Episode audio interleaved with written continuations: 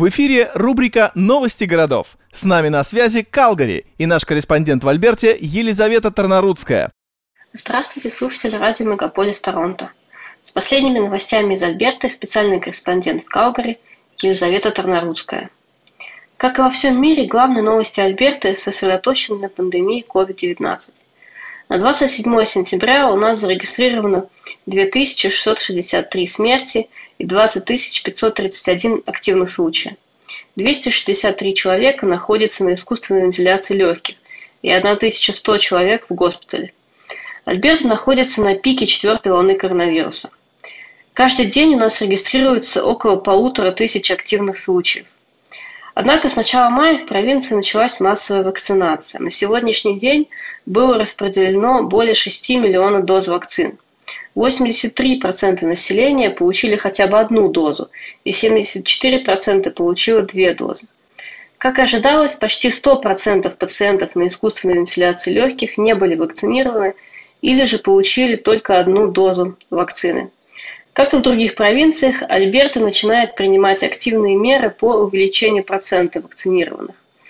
Каждый вакцинирующийся, теперь старше 18 лет, получает 100 долларов за прививку, а для того, чтобы посетить рестораны, казино и концерты, нужно продемонстрировать карту э, с прививками.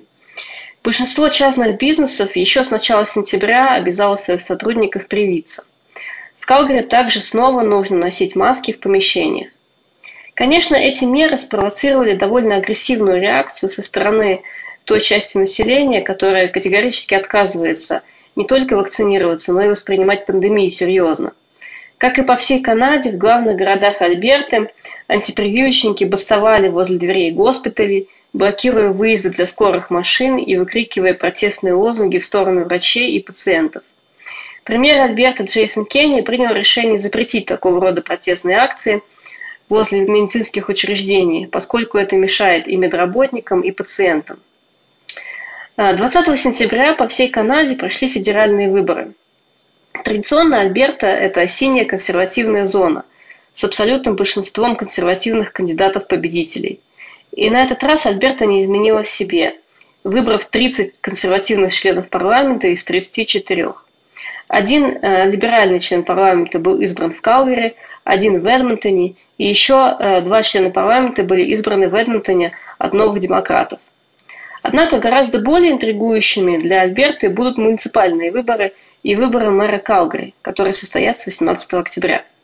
Более 10 лет город возглавлял Нахит Нинши, выпускник Гарварда и один из самых популярных политиков Канады. За время трех сроков его правления – Город приобрел свой хипстерский лоск, оброс велодорожками, современной архитектурой, объектами современного искусства.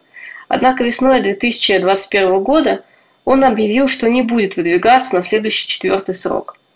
Пока в гонке кандидатов лидирует потомок венгерских иммигрантов Джереми Фаркас и Джиоти Гондак, родившиеся в Британии у родителей индусов. Два кандидата предлагают абсолютно контрастные программы развития города – если Фаркас выступает активно против строительства новой ветки метро, повышения налога на недвижимость и ношения масок во время пандемии, то Джиоти, напротив, считает строительство новой ветки одним из главных приоритетов, как и проблема изменения климата, бедности и бродяжничества. Как видим, выбор для жителей города достаточно интригующий. В целом же жизнь в Альберте продолжается. Хотя путешествия по Канаде официально не рекомендованы, по Альберте можно спокойно путешествовать. Никаких дополнительных ограничений для туристов из других провинций Альберта не вводила. Альбертийцы наслаждаются теплой осенью, активно гуляют по местным паркам и готовятся к зиме. В провинциальных парках забиты парковки, а в магазинах снова дефицит лыж.